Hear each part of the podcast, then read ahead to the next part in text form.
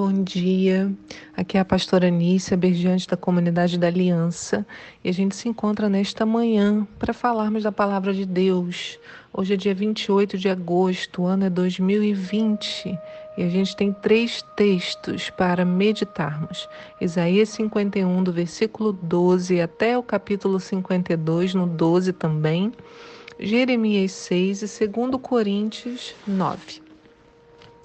Olha, o que a gente vai falar hoje, a gente vai conversar um pouco sobre o calendário bíblico. E a pergunta para nós é: você se conhece?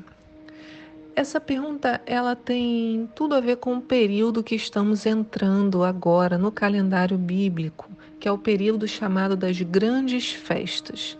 Estamos no início do mês de Elu. Elu é um nome de um mês do calendário bíblico. Então a gente tem janeiro, fevereiro, março. Na Bíblia também, não com esses nomes, mas existem os meses do calendário bíblico. E é o mesmo calendário que é utilizado em Israel. Mês de Elu, E-L-U-L.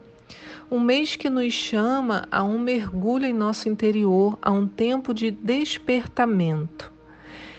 Em tempos de isolamento, esse mês faz ainda mais sentido, porque tem sido um período de muita reflexão. Quem eu sou, o que eu tenho feito com a minha vida, o que eu posso fazer daqui para frente, o que, que eu preciso mudar, o que, que está bom. Ani ledodi vidodi li. Eu sou do meu amado e ele é meu é a frase que está em Cantares 6, no versículo 3. Eu li em hebraico para você. Ani ledodi vidodi li. Eu sou do meu amado e ele é meu. Quando lemos essa frase no hebraico, cada uma das letras que inicia essas palavras, eu sou do meu amado e ele é meu, juntas formam o nome Elu, que é o nome desse mês. Então foi atribuído a esse mês o significado desse versículo. Eu sou do meu amado e ele é meu. Ele é o símbolo desse mês. E eu vou explicar para você por quê. Esse mês é um período de preparo para as festas que virão. Rosh Hashanah, o Ano Novo Bíblico, a festa de Yom Kippur, o Dia de Perdão na Bíblia, a festa de Tabernáculos. Esse período nos ensina que não podemos chegar nessas festas despreparados. É tempo de fazer a nossa contabilidade, é tempo de retornar à nossa essência. Esse tempo de retorno, biblicamente, é chamado de techuvá. É uma palavra que significa arrependimento.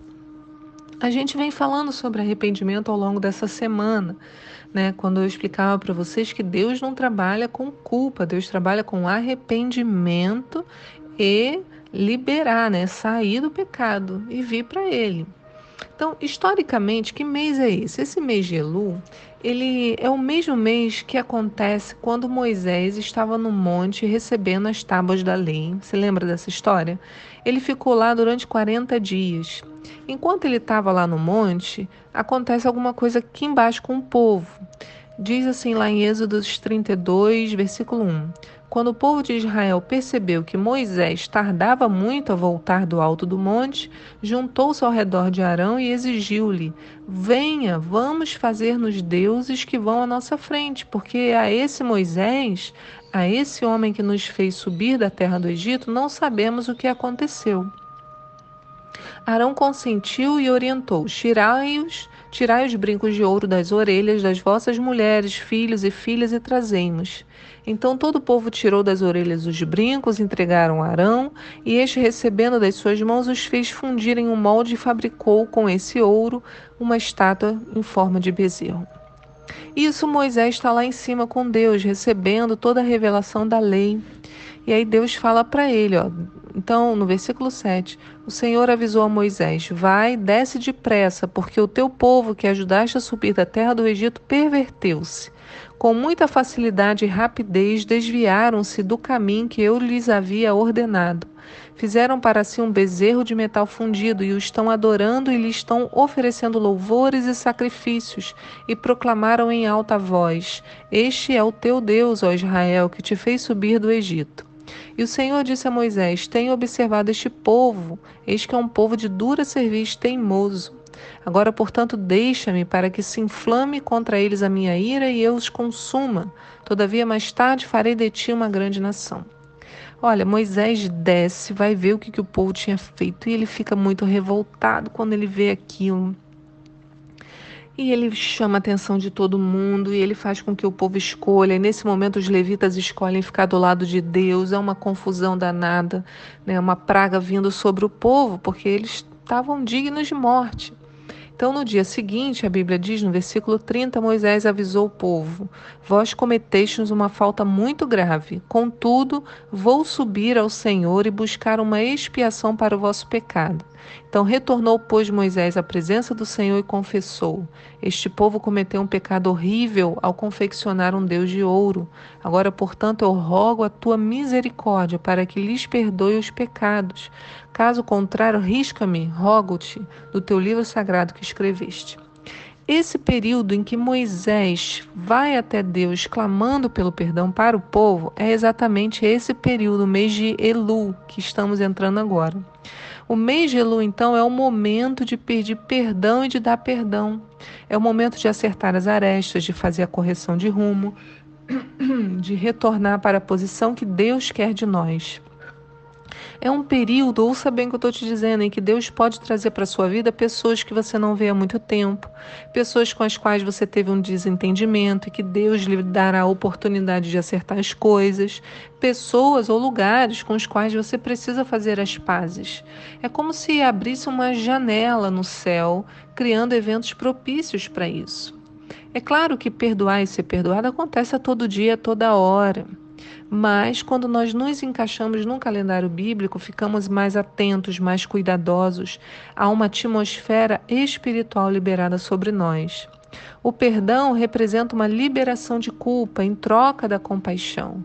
E é quando decidimos nos livrar do peso sobre os nossos ombros e seguir com a nossa vida.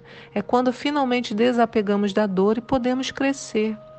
Durante o mês de Elu, o chofar é tocado todos os dias. Eu acho que você deve estar ouvindo aí no fundo, né?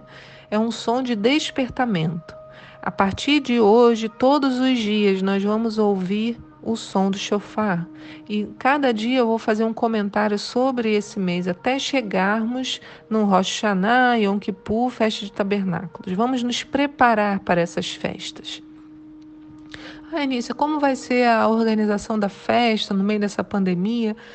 Eu vou contar tudo para vocês mais para frente. Quando ouvimos esse som do chofar, é hora de pensarmos. Chegou o momento de retornar para casa.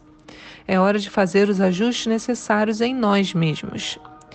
E você pode me perguntar, então o que, que isso tem a ver com a frase do mês? Eu sou do meu amado e ele é meu. Bem, quando começamos a ouvir o som do chofar, Nesse chamado ao arrependimento ao retorno, podemos pensar: mas para mim já era, olha tudo que eu fiz, olha as coisas em que eu me meti, olha como é que eu estou longe de Deus. Ou às vezes, né, essa frase vai vir para nos lembrar que não importa para onde fomos, não importa em que nos metemos, o que fizemos, nós continuamos a ser do Senhor, porque eu sou do meu amado e ele é meu. Ele nos quer, ele nos ama, ele deseja que retornemos para ele. Às vezes também pode ser uma situação oposta. Você pode dizer: "Ah, mas eu eu tô com Deus, eu não me afastei de Deus".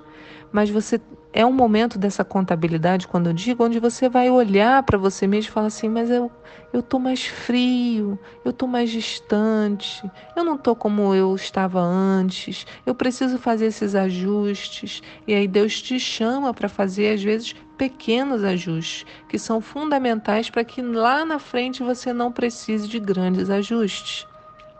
Então, nós somos do nosso amado. Isso não isso não cessou com nenhuma das coisas que a gente pode ter feito. É tempo de arrependimento, é tempo de retorno.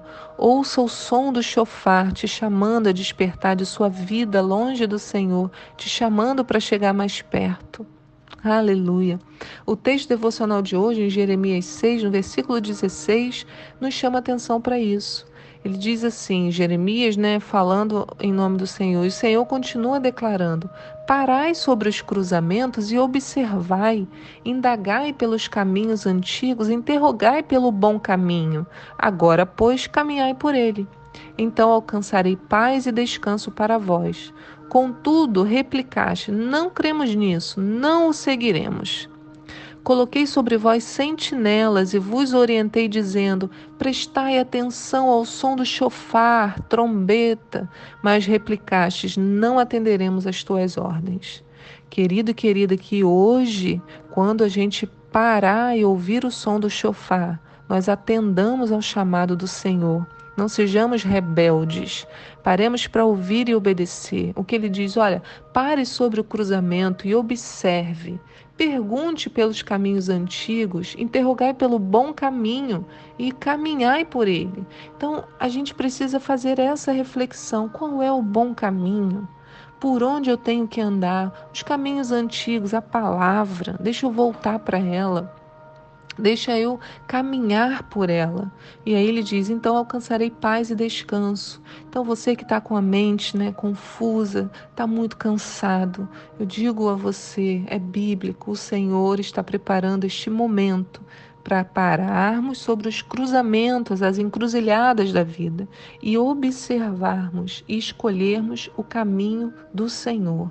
Que o Senhor pegue essa palavra e multiplique dentro de você, que haja assim uma nova, um despertar, um despertar você não está sozinho no mundo, você é do seu amado.